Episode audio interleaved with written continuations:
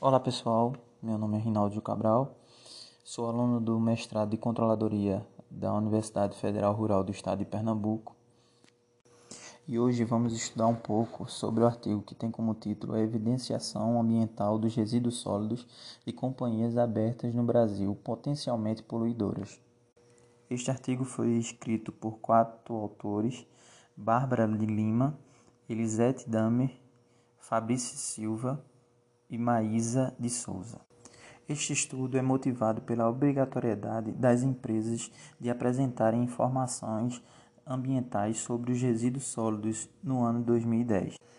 A lacuna que se pretende preencher neste artigo está localizada nos estudos de evidenciação ambiental com enfoque nos resíduos sólidos contemplado pela contabilidade. Os estudos de evidenciação ambiental na contabilidade brasileira tratam do assunto de forma global. Portanto, o preenchimento de detalhes acerca de uma área do meio ambiente, como os resíduos sólidos, pode completar lacunas na pesquisa brasileira. Sendo assim, é identificado a seguinte problemática de pesquisa: como estão sendo evidenciadas as informações ambientais relativas aos resíduos sólidos das companhias abertas no Brasil potencialmente poluidoras no ano de 2010, tendo como objetivo geral verificar a evidenciação ambiental de resíduos sólidos das companhias abertas no Brasil potencialmente poluidoras no ano de 2010. Para isso, são estipulados os seguintes objetivos específicos. Primeiro, propor um modelo para identificar itens de evidenciação ambiental dos resíduos sólidos e segundo, avaliar o nível de evidenciação ambiental e correlacioná-lo com variáveis financeiras. O referencial teórico dessa pesquisa é construído a partir das perspectivas brasileiras e internacionais sobre a evidenciação ambiental e os resíduos sólidos. A utilidade da evidenciação ambiental e social, conforme Herbert 2009, pode ser útil a, ao determinar as obrigações de dívida contratual, os contratos de compensação administrativas ou custos políticos implícitos.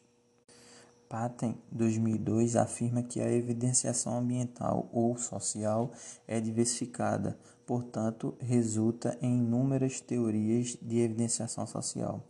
A evidenciação social usada pelo autor também se refere à evidenciação ambiental.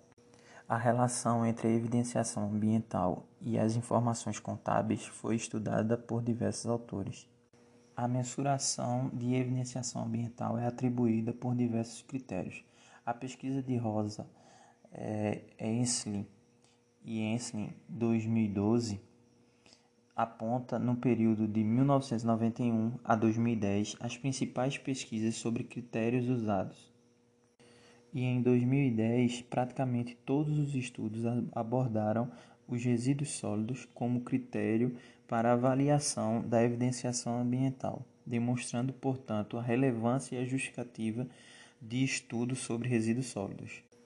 Alguns autores definem resíduo sólido como todos os resíduos oriundos das atividades humanas e animais que normalmente sólidos e são descartados pela inutilidade ou desnecessidade.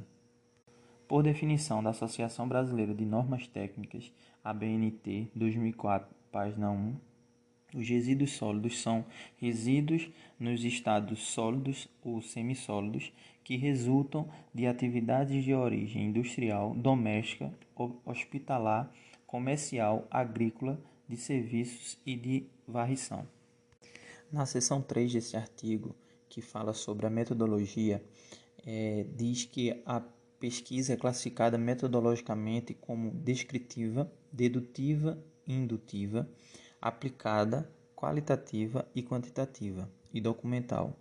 Os dados são secundários e suas análises é sistêmica, baseada em análise de conteúdo.